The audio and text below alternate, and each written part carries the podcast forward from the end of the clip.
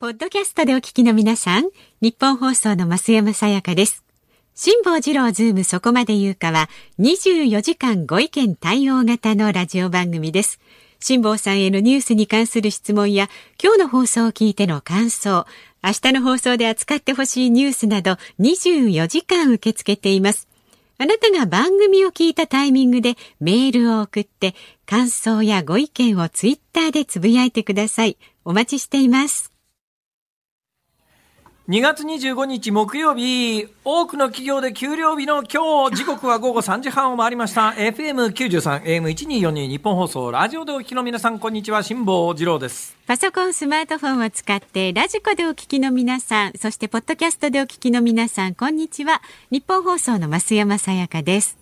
辛坊治郎ズームそこまで言うか。この番組は月曜日から木曜日まで冒険心あふれる辛坊さんが無邪気な視点で今一番気になる話題を忖度なく語るニュース解説番組です。いやあのですね、えー、あのこんなことを申し上げるのはいかがなものかとも思うんですけども、はい、私ですね今日のお昼ぐらいからですよ、えーえー、地球が左回転でぐるぐる回ってるんですよ。いわゆるめまいってやつですかね。大丈夫です私ね、1年に1回ぐらい、まあ2、3年に、ひどいやつは2、3年に1回なんですが、ええ、立ち上がれないぐらいのめまいになることがなんか一度ありましたよね。そうそう、時々言うで、言うでしょ、うん、で、あのー、割とね、体調はそんなに昨日申し上げた通り悪くないんですけども、え、すっげえめまいがしてですね、それがね、いろんな、いろんな、あのー、回る回転軸が3つも4つもあるようなめまいもあるんですが、今回のめまいはですね、単純に左回転にぐるぐる回るんですよ、地球全体が。そんな感じがわかるんですか？いや、地球全体が左回転にぐるぐる回ってですね、うん、ああ、地球の自転を感じてるのかしらとか、えー、あ、宇宙の力が俺に、いやいや、あの、それなんですか、そんなこといやいや、いや、それでね、はい、大丈夫じゃないんですけど、はい、大丈夫じゃないんですけど、ですけど、今日は飯田君も休みだから、そうなんです。ついでに休んでやろうと思ってですね。やめてください。そういうことと、一瞬思ったんですが、はい、はいこのタイミングで辞めるっていうか休むとですね、ええ、なんかいろいろ憶測を呼ぶような感じがしませんか？どんな憶測ですか？まあまあ、まあ、例えばですね、はい、今週私、だから今週末、読売テレビの番組がいくつかあるんですけれども、はい、えー、先週の土曜日ぐらいから1個ずつぐらい終わっててですね、うん。うん、今週末にまあ2つぐらい終わるわけですよ。はい、おいでまあ1個は完全に生放送なんで、このタイミングで、週末に向けて全部休んで最終回休みっちゅうわけにいかないでしょ、これ。そうですね。最終回。だけど、その可能性がないではないのが、2つ最近リスクがあって、この間お話ししたように、東北取材に行くために、PCR の検査をしたって話は、この番組でやはい、やりませんでしたやりましたっけ？するっていう話を。あ、するっていう話。はい、いや、まあ、あれは、あの、無事、めでたく問題なかったんですけど、はい、あれで問題あったら、それでもう、ね、テレビしばらく出られなくなりますし。で、今回のめまいも、結果的に、えー、しばらくしたら収まったんですよ。よかったでまあ、収まったって言っても完全に収まってる感じじゃないんですけど、まだちょっとくるくる回ってるような感じはするんですが、えー、でもこれはもう私にとっては2、3年に1回の恒例行事なんで、うん、で、もしかすると、ちょっと血圧が上がってんのかなとか思ったりなんかしてですね、はい、調べてみたんですが、そういうわけでもなさそうだし、あと一つ考えられることとしては、花粉症の薬飲み始めてるので、えーその影響が出てんのかなとかね、いろんなことを考えるんですけれども。わ、ね、かんないです。でもまあまあ、今のところちょっと今日は落ち着いてるんでね、えー、皆さんやっぱり体調気をつけてくださいね、本当に。まあ、辛坊さん無理せずにね、今日もね。え、じゃあ休んでいい、いや、無理せずなんだけど頑張ってほしい。いやいやいや、どっちなん ですかみんなそう言うんだよね。無理しないでいいですよと、おそう、じゃあ休むわって言うとさ、えー、とかいう話で。おとなしめにやっていただいてもいいですよ。いやいや、おかしいでしょ、それ。おとなしめにできないでしょ、それ。うん。まあ、昨日なんかね、あの、よく寝られた上にですよ、よく寝られた上に、税務の申告もちゃんとやってですよ、すっきり爽やかで、税務の申告、あ、税金の、あのね、税務関係のお話で続編があるっていうのいや、その続編なんですけどね、この続編の話は面白くない上に、これ実は言っていいのかどうなのかっていうのがちょっと一瞬考えちゃってですね、振られたらどうしようかと思って、今日はもうそれスルーしようかと思ったんだけど、そうなんですか？でももう昨日と同じで、はい、もうここまでモーションを起こして喋らないと、え聞いてくださってる方に失礼じゃないですか。まあ気になっちゃいますからね。ちょっとね、これ長い話なんですよ。長い話ですが、まあ3分もあれば喋れるかなって言って、3分,、ね、3分で喋り始めて3分で終わった試しがないですね。うん、そう思いました。これ私もね、経験があるわけですよ。はい、あの、結婚式の打ち合わせ、さ最近さすがに私も結婚式の司会はやらなくなりましたけど、ええ、今から30年ぐらい前までは、割と結婚式の司会頼まれてやることもあったんですよ。はい、それどころか、あの、会社の先輩に、えー、頼まれてですね、結婚式の司会紹介会社みたいなやつが関西にあって、え えええ。ー、勘弁してほしい。正直私勘弁してほしいよなって、そういうの向かないから断ろうと思ったんですけど、うん、会社の先輩にぜひって言われてですね、はいまあ一時期そういうのをやってたことがあって、ええ、だから全然見ず知らずの人の結婚式っていうのも何回か経験はあるんです。はいはいで、そういうのって非常に困るのは、うん、あの、どういう人か分かんないですよね。人柄がね、分からない、ね。ほいでまあ、一応打ち合わせってやつがこう、あるわけですね。うんうん、で、まあ、その当日会場でこう、いろいろ話をして、えー、で、それから喋るっていう人が私のところ、司会のところに来るわけですよ。はい、で、司会のところにいらっしゃって、どのぐらいの時間ですか？って言うから、あ、えっとね、予定では3分になっておりますって言うと、あ、わかりました、3分、僕の話は短いですからって言って喋り出して、3分で終わった人一人もいないね。確かにそうですね。一番ひどい人は1時間喋った人がいるからね。1時間ですそうするとね、結婚式の全部のスケジュールぐちゃぐちゃになるんだよ。そりゃそうだけど、ね、これが、まあ、あの、縁も竹縄になってきて、ね、あの、大体結婚式っていうのは、主賓の挨拶が新郎側、新婦側あって、ケーキ入刀等あって、、うん、まあ、その前に仲人さんの挨拶は昔ありましたけど、最近あんまりなくななくなりましたけどね、ね。そもそも最近昔ながらの結婚式みたいなやつが世の中にあるのかっていう問題はありますが、まあ、ケーキ入刀がありますね。で、1回目のお色直しにどなたかいらっしゃるね、神父さんいらっしゃるじゃないですか。こっから後のスピーチで長い場合には、司会が介入して切れるんですよ、割と。まあ、ざっくばらな雰囲気になってますから。だけど問題は、ケーキ入刀までの主賓挨拶で、この主賓のスピーチが長いのは、これはね、司会の腕では切れないですね。手も足も出ないですね、どうにもなんないですよね。つまりまあ、友達みたいなやつが出てきて喋ってる時には、こっちが司会が積極的に絡んでいって、短く収めることは可能ですけど、主賓挨拶でマイク渡しちゃったらもうこれ途中で介入できないわけですよ。ほ、いでね、今日のスピーチ何分ですか？って3分予定しておりますって言った親父が、1時間も喋られた日にはさ、もう、もう後ろから司会のところにホテルの人が、とにかく早くしてください。ね、次のやつがありますから早くしてください。いや、次のやつ、そうそう、司会に言われたって、このおっさんとこ行けよって。で、おっさんに、まあ大体こういう時には、はい、えー、会場のホテルの人がメモみたいなやつをそろそろ終われメモっていうのを持っていくんだけど、えー余計そうするとね、素人さんは焦っちゃうわけですよ。で、なんか無理やり話まとめようと思えば思うほど話が横にそれていって、そう、永遠に終わらない。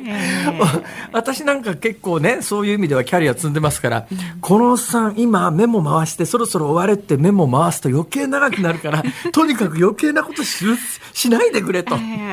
思うんだけど、ホテルの人はそんなことわからないから、平気で介入してですね、墓穴を掘るといういうことがあるわけですが、はい、私のこの番組のオープニングスピーチも非常に似通ってまして。分かってるんだったらどっかでまとめればいいじゃないですか違うんですよ、この税務署の話はできることならあんまりしたくないなという思いがあったんですが、まあ、簡単に言うとですね、はい。ちょっとね、これかなり遡らないとわからない話なんですけど、私、今ですね、えー、株式会社大阪総合研究所というところを主催しております。で、実はこの株式会社大阪総合研究所を作るに至ったいきさつがいろいろあるんですけども、理由の一つは、えー、テレビ局、その今週末で番組がほぼ終わる、まあ、完全に終わるわけじゃ実はないんですよ、先週末取材行った放送分がもうこれ3月にあのずれ込みますから、はい、3月に入ってもお付き合いはするんだけれども、だけどまあ、あの、一旦はその生放送に関して言うと、多分ね、今週末の土曜日が最終回になると思うんですが、私がこの会社を辞めた時に、まあ、正直タレントとしてフリーでこの商売はやるつもりがなかったということと、それからもう一つ自己決定権を人に握られるのが嫌だということで、プロダクションに入らなかったんですね。はい、で、プロダクションに入っていたら、例えば今回みたいに突然テーブルひっくり返して、ちょっとあの、ヨット行きますから辞めますって言えないじゃないですか。すね、やっぱり自分のことを自分で決めるためには、できるだけそういうあの組織に所属しない方がいいと思って、だからプロダクションに所属しなかったんですよ。だけど、だけどプロダクションに所属してないと、大手の有力プロダクションのタレントだと、あの、週刊誌がそうそう簡単に悪口書いてこないんですよ。あいつら卑怯ですからね。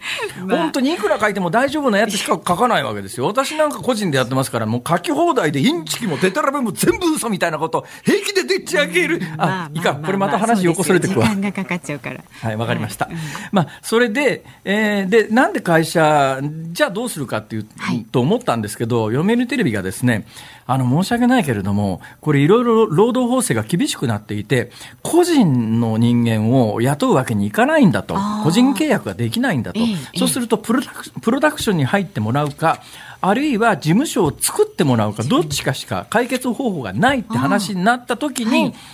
で、最終的にじゃあ、まあ、あと1年ぐらい番組やりましょうかっていうようなことの流れの中で、会社、法人を作ったもんですから、法人の決算っていうのが毎年来るんですね。はい、で、法人としても税金払うと。で、そこから法人から給料もらえますから、個人の所得としても、えー、税金に払うと。だから、個人としての税金申告は、例年ですと2月15日から3月15日、今年は1か月間コロナの影響で伸びましたんで、2月15日から4月15日までに個人の申告をするんですが、法人って、あの、自分で決算時期を決められるんですよ。で、うちの法人は3月末が決算期限なんです。はい、で、3月末が決算期限だとすると、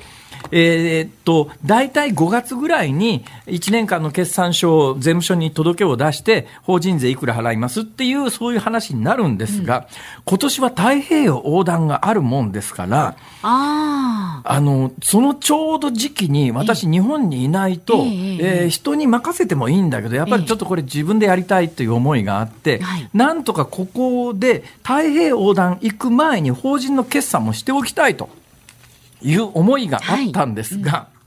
これがまあ、ありがたいことにと言うべきか、なんと言うべきか、読売テレビの番組が基本、一部後ろに3月にずれ込んでますが、おおむね2月で終わるということになると、読売テレビからの、テレビ局からの支払いというのが、3月年度末までに間に合うんです。で、いつもなんで5月に決算がずれ込むかというと、年度末までの締めのいろんな出たり入ったりするお金がやっぱり4月にずれ込むんで、それをこう集めてからじゃないとなかなか決算やりづらいっていうのがあって、で、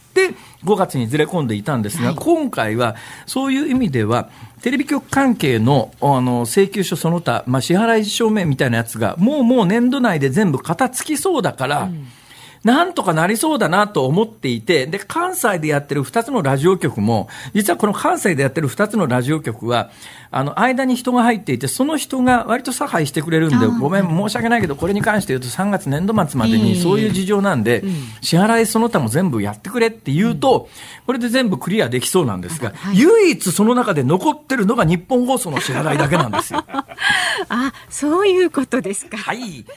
だから、あの、これをラジオで言うような話ではありませんけど、そういう事情がありますので、はい、なんとかそのあたりの経理関係の処理を3月年度末までに終えてくれると、4月の頭、法人の決算をして税金気持ちよく払った後で太平洋横断に行けるので、どうぞ増山さんのお力でよろしくお願いいたします。私の力では何ともなりませんね。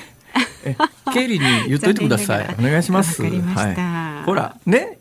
最終的に聞くと本当にどうでもいい話だったでしょ？ね、これはあのむしろさっきの結婚式の、さっきの結婚式の司会の話の方がまだちょっと面白かったかもしれないですけど、ほら、ね、本体の話よりも脇道の方が面白いことがあるわけですよ。そうですね。勉強しましたよ。はい。まあ、この数ヶ月で。はい。じゃあ、あの、今日も株と為替の値動きからお伝えしていきます。今日の東京株式市場日経平均株価大幅反発しました。昨日と比べまして496円57銭高い3万168円27銭で取引を終えまして3万円台の大台を再び回復しました。金融緩和が長期化するとの見方から前日のアメリカ株式相場が大幅に上昇して円安ドル高も進んだことで東京市場でも幅広い銘柄に買いが入ったということです。で為替相場は現在1ドル105円90銭付近で取引されています。昨日のこの時間と比べますと40銭ほど円安になっています。さあ辛坊治郎ズームそこまで言うか。この後3時台のニュース解説コーナーズームオンでは総務省の接待問題山田真貴子広報官が国会で陳謝というニュース。4時台は世界最速ペースでワクチン接種が進むイスラエル。それを可能にする秘密とはということで現地にお住まいの山森美香さんにお話を伺います。5時台は GoTo トラベル再開する場合は補助上限を削減かこちらのニュースにズームします。番組ではラジオの前のあなたからのご意見もお待ちしていますメールは zoom zoom アットマーク 1242.com 番組を聞いての感想、えそれから辛坊さんにね、えー、対する質問、反対意見、賛成意見なんでも結構です。ツイッターでつぶやいてください。ハッシュタグ漢字で辛坊治郎、カタカナでズーム、ハッシュタグ辛坊治郎ズームでつぶやいてください。お待ちしています。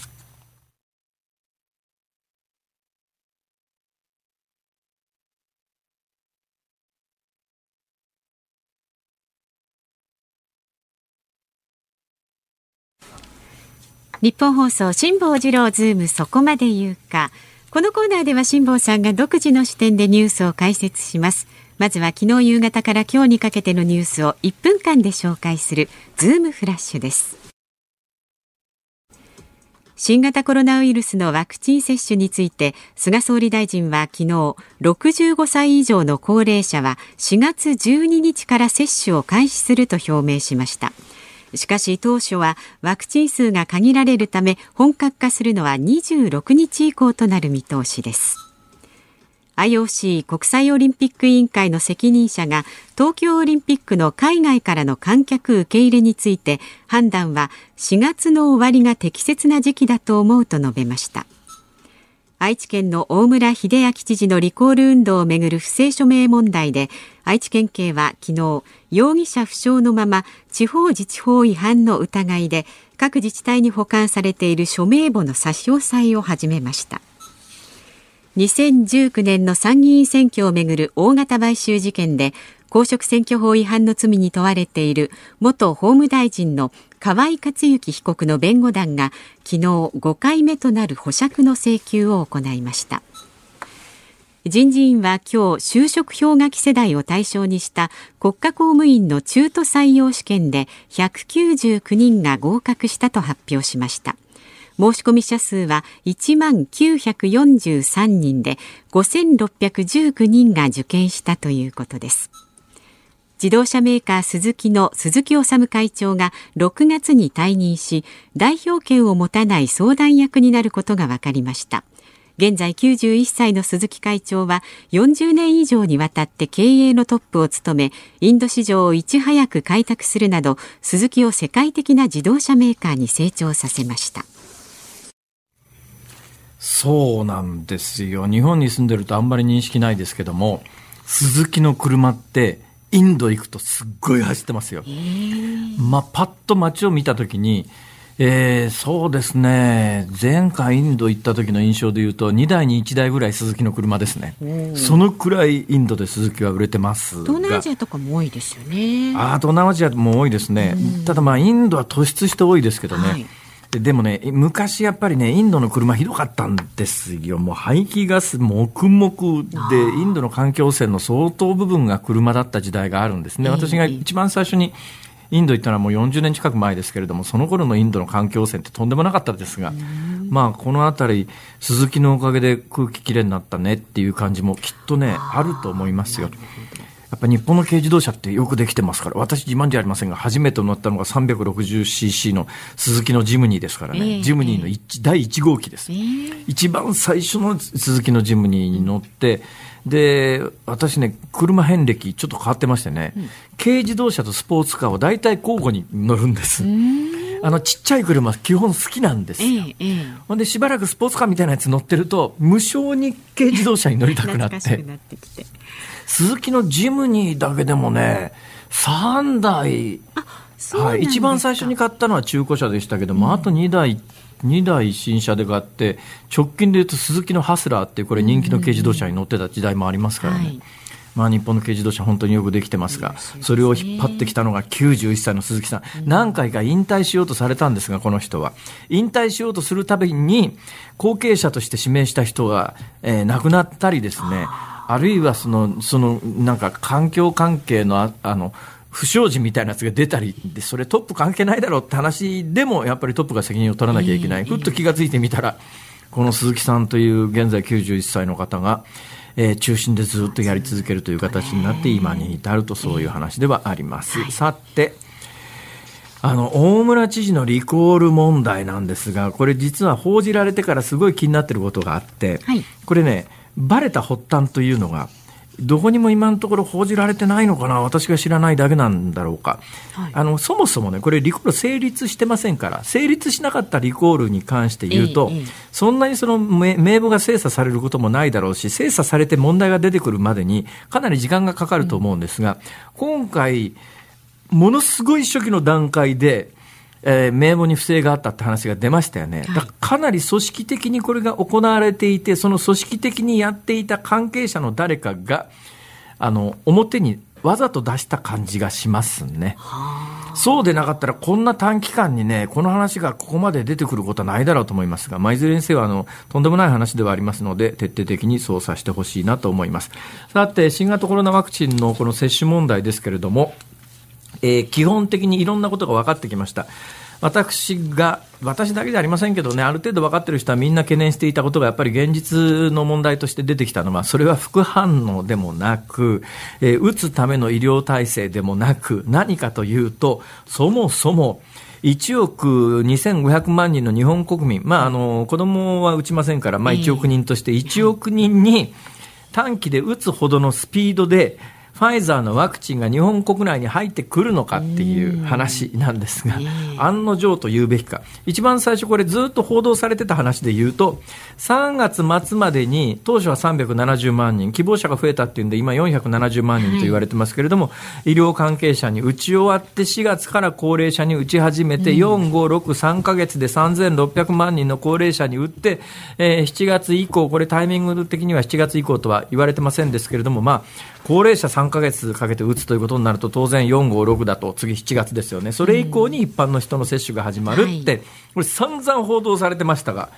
現実に、えー、明らかになったのは、まあ、一部の週刊誌等々の先々週ぐらいに、もうワクチンなんか何十万人分しか入ってこないんだって一部報道がありましたけど、それはもう完全にデマだったというのが明らかになりつつありますが、さは去りながら、どのくらいの量が確保できてるのかというと、うん。はい3月にワクチン2000箱が届くという見通しを河野大臣は明らかにしました。3月に2000箱、2000箱の中に一体どんだけのワクチンが入っているかというと、234万回分。で、1人に2回打つとすると、3月に届く2000箱で打てるのは117万人なんですよ。打たなきゃいけない医療関係者は470万人です。で、確保され、3月に確保できてるのは117万人分ですから、全然足んないわけですよ。で、まあ、あの、従来の報道で言うと3月末までに医療関係者打ち終わって、4月以降は高齢者に打ち始めます。ところが政府としてはですよ、4月以降高齢者に打つとみんな思い込んでるわけですね。うんうん、となると4月以降高齢者に打てませんという言い方をすると、公約違反だって大騒ぎになりますよね、当然。どういう作戦を立てたかというと、ぬるっと、えー、高齢者には4月12日から打ち始めます。そうするとなんとなくほら、今までの公約に合ってるようなイメージがするじゃないですか。えー、え、え、だけどあれ ?3 月末までに100万人しか確保できないのに、医療関係者だけで470万人もいるのに、医療関係者打ち終わんねえじゃん、とこう思いますよね。はいで、そのあたりはどう言ってるかというと、えー、4月には医療関係者と高齢者を並行して打ちますと。あ、ああ、そういう逃げか、と。で、4月以降どのぐらい入ってくるか今見通し立ってないんですね。これも誰かの責任だと言って、それをここで上げつらうつもりはありませんけれども、ただ、あの今、皆さんが、まあ、ラジオをお聞きの皆さんや毎日新聞を読んでる皆さんが、もう散々報道されてるスケジュールで、そのタイミングで自分のところにワクチンが回ってくるだろうなと思ってる人が大半だと思いますけど、大方の方だと思いますけど、現状入ってきてるワクチンの輸入のスピードから言うと、とてもじゃないけど、こんなもん一般の人に回ってくるのは、年内でもどうかっていうレベルですね、むしろ。辛坊さんは高齢者ですけど、海に行く前に打てますかね？高齢者の辛坊さんは海に出る前に打てんのかなまだ高齢者じゃありません。一応、制度上は、今年の4月以降、ね、高齢者なんですが、えー、多分、っていうか、無理です。12日以降でしょ。う。私、あの、4月の11日が誕生日なんですが、基本この誕生日当日かその前ぐらいにはもう出発する予定ですから。おそうなんですね。はい。です。残念でした。あ、この話まだまだ続くんで、この後のコーナーか明日か、あ、明日ないわ。明日ないよね。この後のコーナーできればね。明日ないですわかりました。はい。来週には必ず。はい。ズームフラッシュでした。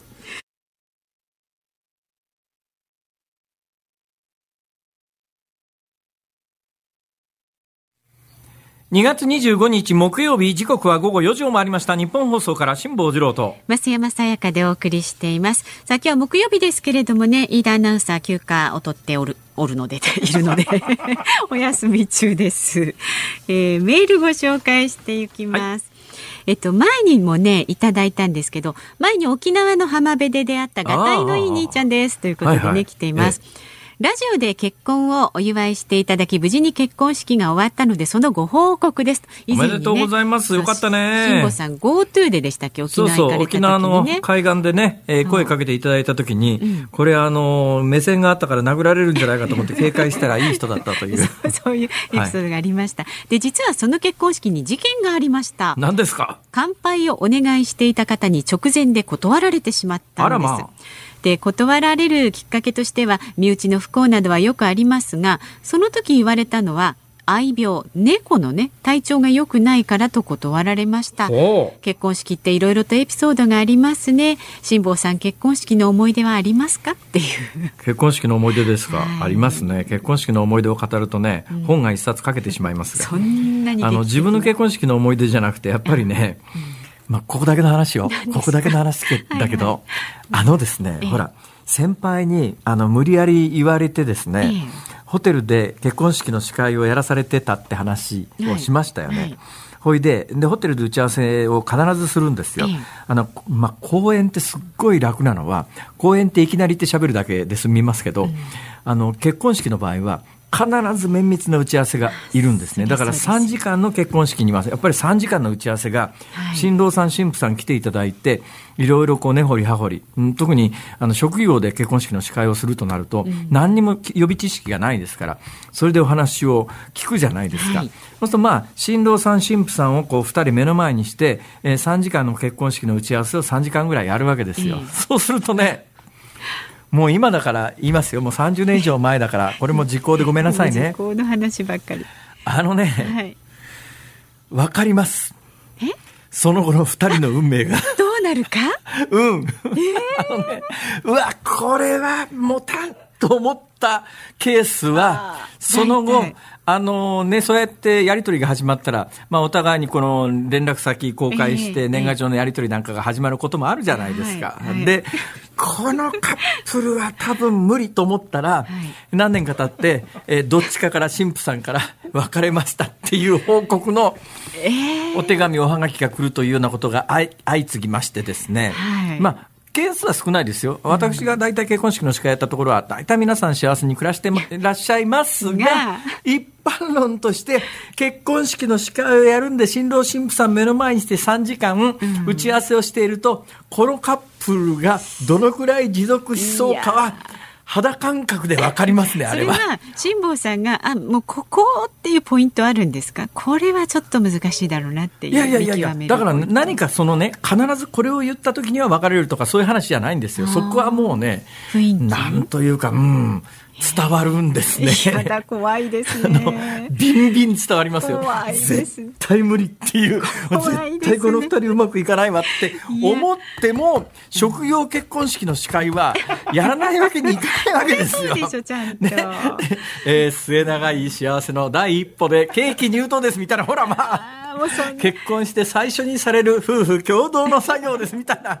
定番のコメントあるじゃないですか。はいはいはい、ね、いやまさに腹の中ではうん3か月かなとか思っていても。やったそうなんですか。わかるんだ。いや多くは皆さん幸せに暮らしてらっしゃいますがそう、ね,、いうケースもあって、そういうケースは大体わかるということを申し上げたいわけでありました。まあでも、辛坊さんがね、お会いしたこの沖縄のがたいのいい。この二人はね、いいカップルでしたよ、本当に。ね、本当に素敵なね、うん、だって私ね、そのがたいのいい、あの、おっさん、お兄ちゃんの方は全然気にしてなくてですね、はい、わ、綺麗な奥さんだなと思って、綺麗な奥さんだなと思っていたら、うん、その奥さんが近寄ってくる横に、がたいのいい兄ちゃんがいて、うわ、まずいと思って、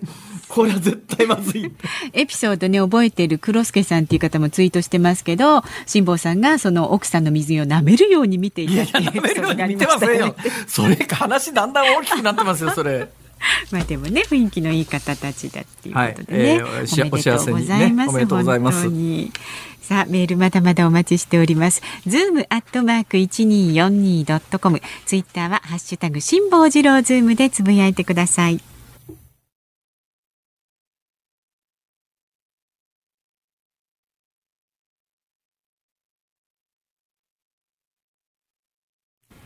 ニッポン放送辛坊治郎ズームそこまで言うか。辛坊さんが独自の視点でニュースを解説するズームオン。この時間に特集するのはこちらです。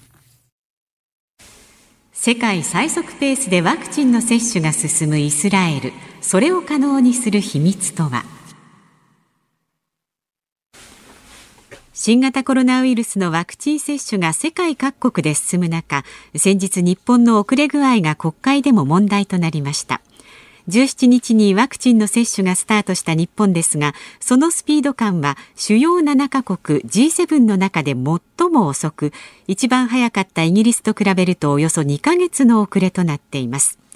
こうした中世界最速ペースでワクチンの接種が進むのがイスラエルです。なぜイスラエルは群を抜くペースでワクチン接種が可能なのでしょうか？さあこの時間はイスラエルにお住まいの日本人山森美香さんにお話を伺います。あ山森さん。はい。こんにちは山森です。いやよろしくお願いします。いやよろしくお願いします。お願いします。これ今あのイスラエルと電話がつながってるわけですか？はい。はい。つながっています。いやそれって今更びっくりするような話でもないか。だけどなんか、すごい感動しますね。うん、だって。イスラエルって遠いですよね、結構。そうですね。あの、直行便がまだないので、結構時間はかかりますね。私、一回だけ行ったことありますけども、まあ、なんだか結構遠かったようなイメージはありますが、はい、あの、ちなみに山森さんって、イスラエルに今お住まいなんですよね？これ、あの、はい、な、なんでイスラエルにいらっしゃるんですか？えっ、と、話せば長いことながら、私も30年ぐらい住んでるんですけれども、あの、もともとあの、あの、大学の専攻がですね、古代イスラエル史だったんですね。古代イスラエル史？はい、それであのこちらに1年間あの博士課程で留学しているときに今の夫と会いましてイスラエル人なんですけれども、はいはい、あのそれで、まあ、あの結婚してあの、まあ、今ここに住んでいます。はあ、あのものすごくセンシティブで立ち入ったことを伺いますが、えー、はい、そのイスラエル人の方の夫ということは、ご主人というか、夫はユユユダヤ教徒はい、夫はユダヤ人なんですけれども、ええ、あのユダヤ教徒と言われるのがすごく嫌で、あの宗教は信じていないユダヤ人です。はあ、あの、確かユダヤ教って母系かなんかですよね。そうなんです。だから母親がユダヤ人だと、もう自動的にユダヤ人に登録されるので、ええ、あの信仰を持ってるか持っていないかっていうのは、あまりあのそれは関係なくユダヤ人です。なるほど。となると、山森さんの、はい、これまた立ち入った話ですけど、山森さんの配偶者がイスラエルに、はい、まあ、あの、住み始めたきっかけっていうのは、そのお母さんの世代でイスラエルに、まあ、ある意味戻ってきた感じですか？夫の母が、あの、エジプトのアレクサンドリアから、あの、若い時に移住してきました。あの、建国と同時に。ああ、イスラエル建国とともに渡ってきた方の、まあ、要するに 2, 2世というか2代目っちゅう位置関係、ね、まあそうです。はい。あの、建国時に、あの、いわゆるアラブ諸国に住んでいた、あの、ユダヤ人は、まあちょっと住んでいられなくなって、あの、みんなイスラエルに来ました。なるほど。今、テルアビブですか、お住まいは。えっ、ー、と、住まいはテルアビブから、あの、列車で30分ぐらいのところなんですけれども、えー、あの職業はあのテルアビブ大学で日本語を教えております。なるほど。まあ、あの多くの一定世代以上の日本人はテルアビブと聞いた瞬間にあの、はい、自動小銃の乱射事件を思い出す人多いと思うんですけども、えはいはい、ただ私がテルアビブ行った印象で言うと、これまたあんまり日本人の意識には低いと思うんですが、地中海の一番東側のところですごくいいとこですよね。はい、あの、リゾート、リゾートっぽい、あの、海岸ビーチがあの、ありまして、あの、ヨーロッパからの、あの、観光客もたくさんいらっしゃってました。そうですよね。なんか位置関係で、地中海の一番東に面してるっていうイメージ持ってる日本人は少ないかもしれませんけど、まあ、湯や、あの、はい、古いあの時代のヨーロッパの、なんていうか、中心ではないけど、東の端なのか、あの文明の中心なのか、まあまあ、ある意味、えー、行ってみないと分かんないっていうところではありますよね、はい、ここ。そうです。あの、いろいろ複雑な、あの、国でして、文化もいろいろありますし、えー、あの、リゾートから歴史まで、あの、いろいろお楽しみいただけるかと思います。いや、そうなんですよ。私ね、あの、いろんな方に、どこを旅行行ったら楽しいですかって言われて、いや、やっぱり一生のうちに一回ぐらいイスラエルは行って、まあ、イスラエルもエルサレムの、あのね、え3つの宗教がこう、はい、せめぎ合ってる場所っていうのは見といた方がいいよってアドバイスするんですけど、まあ、とても魅力的な国ですよね。はい、いろいろな意味で魅力的だし、あの、まあ、目が離せないところがあります。あの良くも悪くもです。はい。そんなイスラエルに住んでらして、まあ、新型コロナの話なんですが、えー、もうワクチンは打たれました、は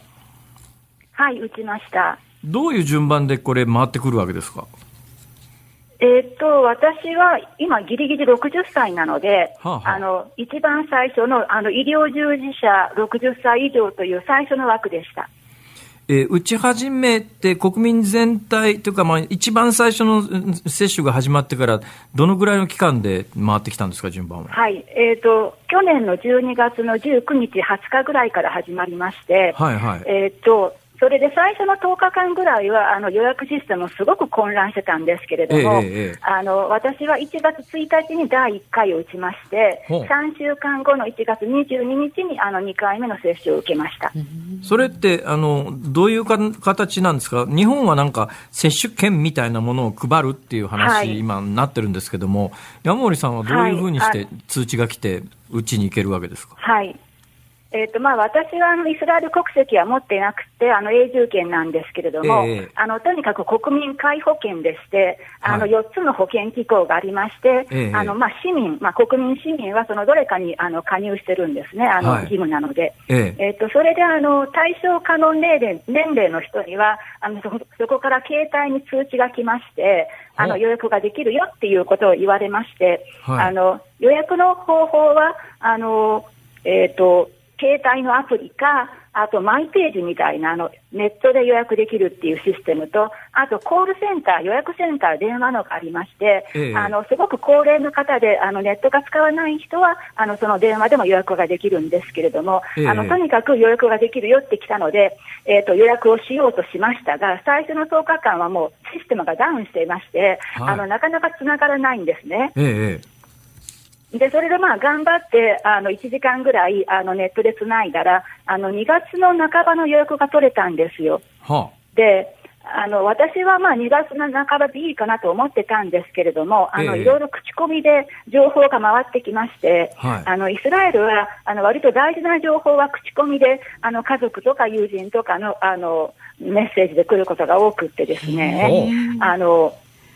それで、えーと、アラブ人居住地のクリニックはあのアラブ人の方はあのワクチンに対する危機感が強いのであのすごく予約が空いているって話が回ってきまして、はあ、それであのネットではなくてあの直接そのあの流れという町のクリニックにあの電話をしたら1月1日の予約が取れました。はあ。あの、これまたね、日本ではあまり理解してい。る方少ないと思うんですが、はい、今、アラブ人居住区って話がさらっと出ましたけども、えーはい、多くの多分ある程度世の中のことを知ってらっしゃる方でもイスラエルが建国したことによってもともとそこに住んでいたアラブ人の皆さんは全はい、全員追い出されてパレスチナ難民になってイスラエルの中にアラブ人の人が、あの多く住んでるっていうイメージあの知識がある人ほどないと思うんですけど、はい、現実は、はい、あの要するに全員が追い出されて難民になったわけじゃないんですね、あれ。はい、あの、あの、あのの残っていらっしゃるアラブ人の方があのいらっしゃいましてでその中にはあのイスラム教徒の方とあのキリスト教徒の方がいらっしゃいます。はそれで彼らはイスラエル国籍を持っているあのアラブ人ということになります。で、その中には、あの、アイデンティティとして自分はパレスチナ人だっていう人もいるし、そうは言わない人もいるので、議論が混乱します。なるほど。まあ、イスラエルの人口968万人、全員がユダヤ人じゃないってことですね。そうです。あの、マジョリティではあるんですけれども、あの全員がユダヤ人ではなくて、ただやっぱりあの生活習慣とか宗教が違うと、同じ地区に住むっていうのは、あの不可能ではないんですけど、まあ、難しいので、ええ、あの大体居住地が分かれていまして、ただあの保険機構としては、自分が属している保険機構のクリニックであれば、あの保険機構はみんな自前でクリニックを持ってるんですけれども、え、全国どこのクリニックでも予約が取れました。なるほどね。今、先ほどね、はい、あの、アラブ人居住区の皆さんはワクチンへの抵抗が強いという口コミがあって、予約が取りやすいって話があったんですが、はい、なんで、そのアラブ人居住区の皆さんはワクチンへの抵抗が強いんですかね？あのワクチンにあの拒否感があるのは、まあ、アラブ人だけではなくて、えー、あのユダヤ教の超正統派と言われている人たちにも非常に危機感があるんですけれども、はい、あのまあ、あのいくつか理由があって、あのユダヤ教もあのイスラム教もあの豚とかですね、はい、あの豚の成分が入っているものをあの体に入れてはいけないとか、ええ、あのそういうあの宗教的な、まあ、あの規定があるんですね。はいはい、あのあのあのイスラムの方はアルコールであるとか、え、それがまず一つと、あとはやっぱりあの、えーと、ユダヤ人の政府に対するあの不信感というか反感というのもありますし、なるほど。あのあとはその伝統的な生活方式への誇りというんでしょうか、えあの今までそれがなくてやってきたのになんで今更あのそんなことをしなくちゃいけないんだっていうことが結構あの高齢の方をあの中心にやっぱりそういうのがありますのであの最初の枠が60歳以上だったので、はい、あのなかなかあのアラブ人とそのユダヤ教超正統派の人は、まあ、今でもその接種率は低いと言われています。で、えー、今、どのぐらいの人口の何割ぐらい打ち終わったんですか？はい、えーと、昨日のデータで、えーと、第1回が終わった人がほぼ50%ですね、そして2回目まで終わった人が35%になってます。あ感染状況はどうですか？感染状況は高止まりしてて、少しずつあの下がってはきてるんですけれども、えーと、今あの、イギリスのあの変異株が猛威を振るっていると言われてまして、ええ、あのなかなか感染者数としては、すごく減ったっていうことはないです。なるほど、えー、病院がなんか患者で溢れてて、医療崩壊しているというような状況でもないんですね。はい、えーとですね、重症化率、入院率入院率っていうのはあのかなり減ってきていまして、ただあの、それ減っていってる大きなのは、もう接種が終わった高齢者層が減ってきていて、ええ、あの今はその接種がまだな若年層のあの入院者数、あの重症化数の増加が心配されています。それにしても、あの、世界の中でイスラエルが突出して、やっぱりあの、これだけの、もっと小さな国ではね、えー、国民全員に打ち終わったみたいなところもあるみたいですけれども、はい、やっぱり人口1000万人ぐらいを抱える、それなりに大きな国で、5割が1回目打ち終わってるっていうのはすごい速さなんですが、なんでイスラエルではそれが可能になったんでしょうか？はい。まあ、まあ、とにもかくにも、まずワクチンは確保する、あのネテニヤフのあの交渉力はまあ確かにあったと思います。ええ、あとあの、ワクチンワクチンへの信頼信頼というか、あのイスラエルはあのさっきも申し上げまったように、あのユダヤ教の超正統派とか、あの宗教的な人はあのなかなか行動変容しないんですね。ええ、あのだからあの政府の決めた規則よりも自分の宗教の方が大事だっていう人がいっぱいおりまして、あの規則を破って集まったりすることがとてもありました。それであのそういう、なんていうんですか、個人の行動変容ではなくて、もう何かその外側からの要因が持ち込まないと、ちょっとこの感染は収まらないんじゃないかみたいなあのコンセンサスがみんなにあったというのは確かだと思います。なるほど、ね、でそしてあのやっぱりあのさっき辛坊さんもおっしゃったように、あのあのえーとデータの一元化みたいなことですね。あの、すべての、あの、国民が、あの、自分の保険機構にそれまでの通院歴であるとか、あの、処方された薬だとか、過去の予防接種歴がすべて、あの、入っておりますので、あの、別に、あの、何も今から、今から記入しなくても、ペンとか紙とかなしに、あの、接種がスムーズに進むっていうのはとても大きかったと思います。日本でもしその制度をやろうとすると、やっぱり、あの、個人の病歴みたいなものは極めてセンシティブな、プライバシーの度合いの高いものという認識をされて、徹底した反対運動が起きるだろうと思うんですが、まあ、イスラエルで皆さんがそれを受け、受け入れてるのはどうしてなんですかね、もうそういうもんだとみんな思ってるからなんでしょうか？まあ、生まれ生まれた時からそういうものでして、あの別にあの健康だけではなくて、そのすべてのあの国民の情報があの ID ナンバー一つで管理されているっていうのは、それは確かにそうなんですね。それで、あのすごい管理社会みたいに多分聞こえると思うんですよ。え特にあの健康情報だけじゃなくて、あの徴兵制もありますのでね、はいはい、あのなんとかがんじがらめにあの国にあの全てを管理されてるっていうあの多分イメージがあると思うんですけれども、え、まあ、そうでもなくてですね、あのえーと、その一方でその個人の権利とかその個人の思想っていうのをすごい尊重するんですね。はい、でそれはやっぱりあのユダヤ教の伝統みたいなのがありまして、あのすごい小さな子供の時から、あのたとえ世界中が違うと言っても、たとえ神が違うと言っても、たとえ親が違うと言っても、自分が本当にそうだと思ったら、それが自分が納得するまでは、絶対に自分の考えを変えてはいけないということもすごく教えるんですよ。なあ、いや、よくわかります。はい。はい。あの上からあのまあ、それは神でも上司でもいいんですけれども、あの命令されたことにただあのいい諾々と従っているっていうのは評価されない社会なんですね。なるほどね。いや、多分ね、はい、あの、二つの側面があると思うんですよ。ユダヤ教徒の皆さんって、二千数百年前に国を失って、全世界流浪の民で迫害の歴史がありますから、多分その迫害された歴史の中で、やっぱ個人の価値観というものをしっかり持ってなきゃいけないっていうのがある一方で、もう一つやっぱりあの、国家を失った民がどのぐらいひどい目に遭うかということを身をもって知ってらっしゃる方々なんで、多分、国家に対するイメージっていうのは、我々日本人と根本的に違うような気がするんですよね。はい。あの、ちょっとそれ、日本の方にはなかなかあの分かっていただけないんですけれども、え多分その国家と個人の間にその共同体があると思うんですね。はい。それで、たとえ国家が滅びても、自分の属する共同体があれば生き延びていけるんです。あの、だから、個人の自由というのは、その、まあ、国家もそうなんですけれども、まず共同体が存続してこそなので、あの、その、個人の自由の尊重と、その共同体が存続するっていうことのバランスをですね、皆さん、あの、よく、あの、まあ、本能的には違うけれども、あの、すごく分かってるんだと思います。さあ、それで今、さっきのワクチンの話に戻ると、えー、まあ半分ぐらいの方がもう1回目打って、3分の1以上の方が2回目打ったということになると、はい、どうなんですか、社会環境って変わりつつある感じですか？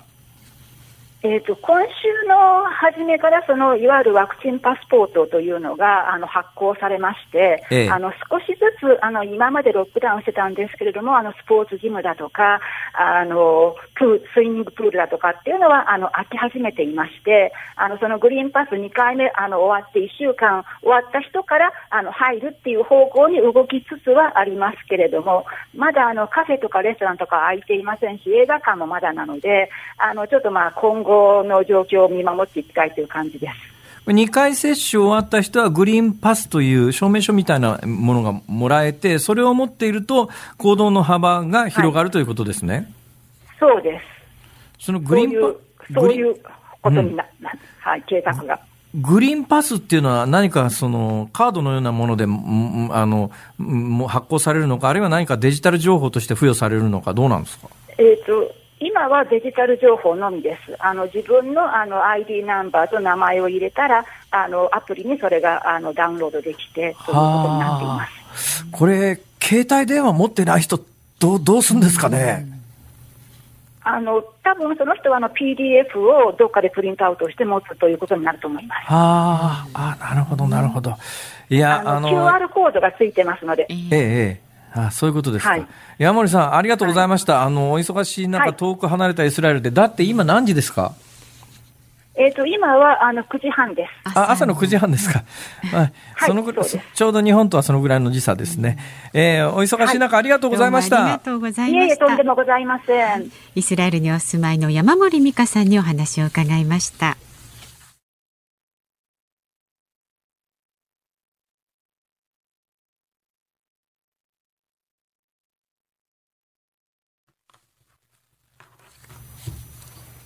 2月25日木曜日時刻は午後5時を回りました。こんにちは辛坊治郎です。こんにちはニッポン放送の増山さやかです。辛坊治郎ズームそこまで言うか。ここではエンディングリクエストを伺います。はい、えー、今週太陽にまつわる曲ということでお届けして今日はそうだなサザンの太陽は罪なやつかなと思ったんですけども、先ほどのメールのコーナーでですね、はい。うん、あの、太陽のもと沖縄で出会った素敵なカップルが無事結婚式を挙げたというのをい。ただいたじゃないですか。はい。そうすると番組としても、私としても、何かお二人にですね、素敵な曲のプレゼントをしたいなと。で、結婚式定番ソング、はい、いろいろありますけども、もうその中で、もしかすると前にかけたことがあるぐらい私が好きな曲です。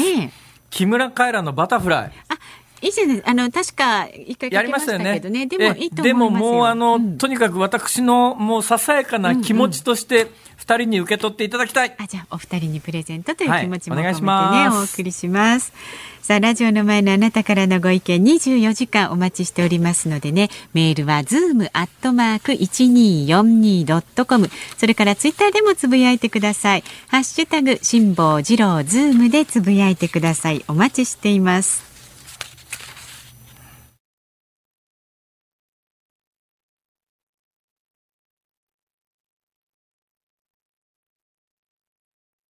辛坊さんが独自の視点でニュースを解説するズームオン。今日最後に特集するニュースはこちらです。GoTo トラベル再開する場合は補助上限を削減削減化。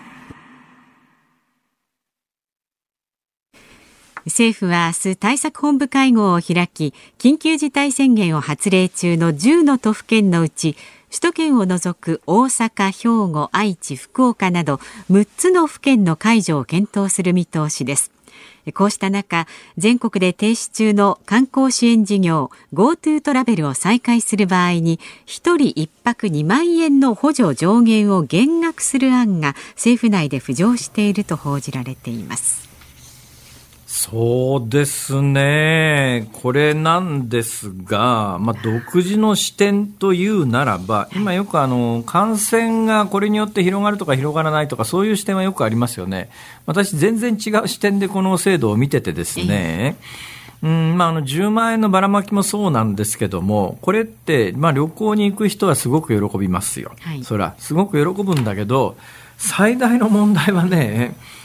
あまりに条件良すぎて、うん、旅行の価格破壊みたいなやつが確実に起きました。前回の時に。つまり今まで、まあ、旅行行くのに、例えば沖縄旅行で家族で行くと、うん、まあ20万円かかるよね、みたいなところがですよ、うん、えー、半額補助みたいなことになると、ね、え、10, 10万円なの？っていう、うん、うん、値段の感覚になりますよね。はいで、人間ってね、こういうのに慣れちゃうんですよ。はい、本当次に、正しい値段は、まあ何が正しいか分かりませんけど、20万円っていう値付けに戻った時に、その値段で旅行に行くかっていうと、いや、この間、10万円だったよね、と。なんか損した気分になっちゃいますね。20万円、え？ー、みたいなことで、日本のやっぱりデフレというのを完全に加速させるんじゃないのっていうか、正しい値段がなくなったことが、やっぱ過去30年間、日本でなんでこんなにピタッと経済発展が止まった、時間が止まったような国になっちゃったかというと、物の正しい値段というのを社会全体が失い始めて、まあ、この商品だったらこのぐらいの値段だろうっていうものが、軒並み、えこんなに安いの？って。だけど、それ、そんだけ安いには理由があって、まあ、国内でその値段だとできないから、どんどん海外で作るようになってます。国内の産業が空洞化します。えー、どんどん賃金がさ、物が安くでしか売れないとなると、まあ、物を売ってる商店の人の賃金も下がるし、日本国内では職を失った人は、賃金下がるどころじゃなくて、クビになっちゃって収入がなくなっちゃうっていうような事態になって、国民全体の購買力が下がったというのが、実は過去30年間、日本の経済成長がピタッと止まっちゃった大きな理由の一つであるわけですよ。で、まあ、旅行業界支援のためということで、GoTo をやると。で、GoTo をやることに関して言うと、旅行に行かない。これね、確かに世論調査をすると GoTo 反対の人多いんです。で、こういうのはやっぱりね、世論調査で決めるべきではないという、もう一つの側面もあります。というのは、GoTo に関わりのある人っていうと、まず確実に旅行関係の商売の人は GoTo やってほしいと思いますよね。で、旅行に行ける人たちは当然やってほしいと思いますよね。ところが、えー、新型コロナにかかったら死んじゃうじゃないかみたいな心配を抱えてらっしゃるご高齢の方は、ちょっとやっぱり足が止まるし、ええー、まあ、医療関係者のように、忙しくてそれどころじゃないよっていう皆さんも行けないと。とすると、一部の旅行に行ける人と、それからまあ旅行関係の業界の人は喜ぶけれども、国民のそれは過半数じゃないので、こういう施策って、世論調査やると、反対っていう人の方が増えるわけですよ。はい、反対の人が過半数。だけどね、何でも賛成反対過半数で決められるかというと、そんなことはないわけで、えー、それはやっぱりあの、景気全体のことを考える、あるいはもう、えー、ご飯が食べられずに、えー、明日もわからないよっていう人が続々出始めている業界を助けるということはとても大切なので、新型コロナはやった方があのいいんだけれども、二つ懸念があるのは、一つはまあ交換よく言われる、それで感染がどうなのっていう話なんですが、うん、実はもうちょっと大きな視点で言うと、さっきお話ししてる、これで旅行関係の価格破壊が劇的に進んでしまったときに、取り返しつかないことになるんじゃないの？将来正しい値段で旅行に行く人がいなくなるんじゃないのっていうところはあります。で、えー、かつて行われていた、今停止されている GoTo がどのぐらい有利な制度だったかというと、一人一泊2万円が補助上限なわけですよ。一、はい、人一泊2万円が補助上限ということになると、3万円のホテルに泊まります。3泊で、えー、ホテル代金9万円ですと、一、人の場合ね。で、交通費が、まあ、仮に1万円だと、計算しやすいために1万円にしますと、はい、旅行代金全体が10万円になるわけです。うんで、旅行代金の半分を支援してくれます。うん、となると、えー、15%の地域クーポン、これが1万5千円の地域クーポンがついて、3万5千円割引で、えー、旅行代金としとして支払うお金は10万円の旅行なんだけど6万5千円で済みますと。6万5千円で済んだうちの1万5千円はクーポンで戻ってきますから、実質の負担額は5万円で、一泊3万円のところに3泊泊まれますと。これはさっき言った1人一泊2万円が補助上限っていうのに該当しますから、3万円のところで半分、2万円まではいけるっていうことですから、今の計算が多分成り立つはずです。勘違いでなければ。まあ、そうなると、これとんでもなく有利ですよね。そうですよね。いや、だから、あの今回もホテル関与に泊まりました、ホテル関与でもいろいろ話聞きました、ホテル関与じゃだけじゃなくて、今回、あの先週末から行ってた東北取材においては旅行関係の人、まあ、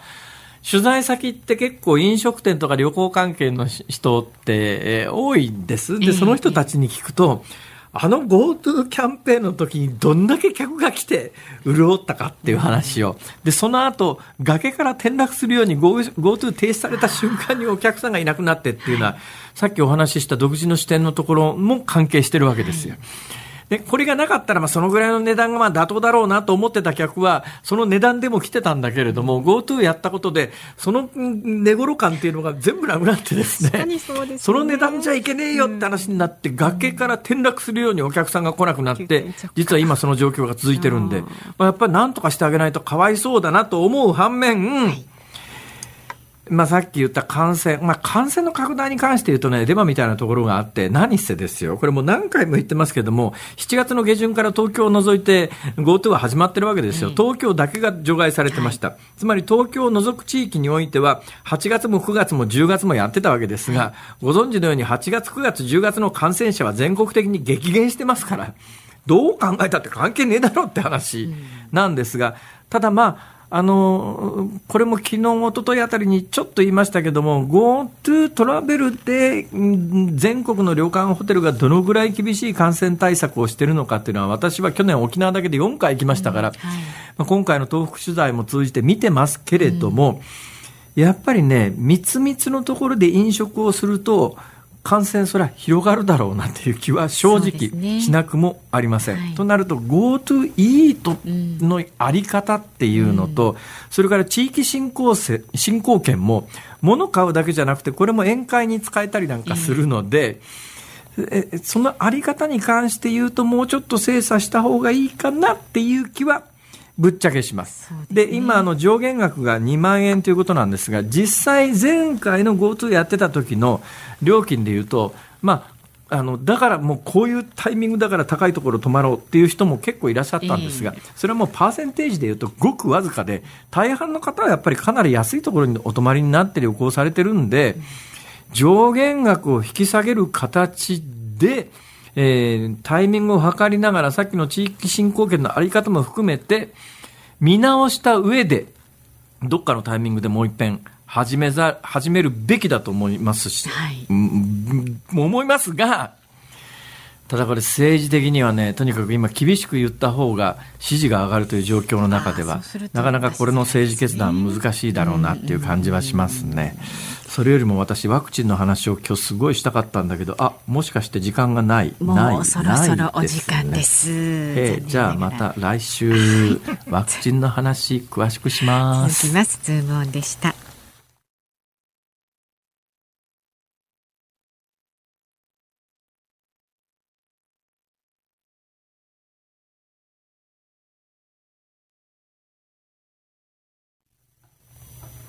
お送りしているのは木村カエラでバタフライです。ね、今日メールをいただいた沖縄の海で出会った素敵な二人が、まあ、はい、あの、結婚式を挙げられたということなんで、うんうん、えー、おめでとうソングということで、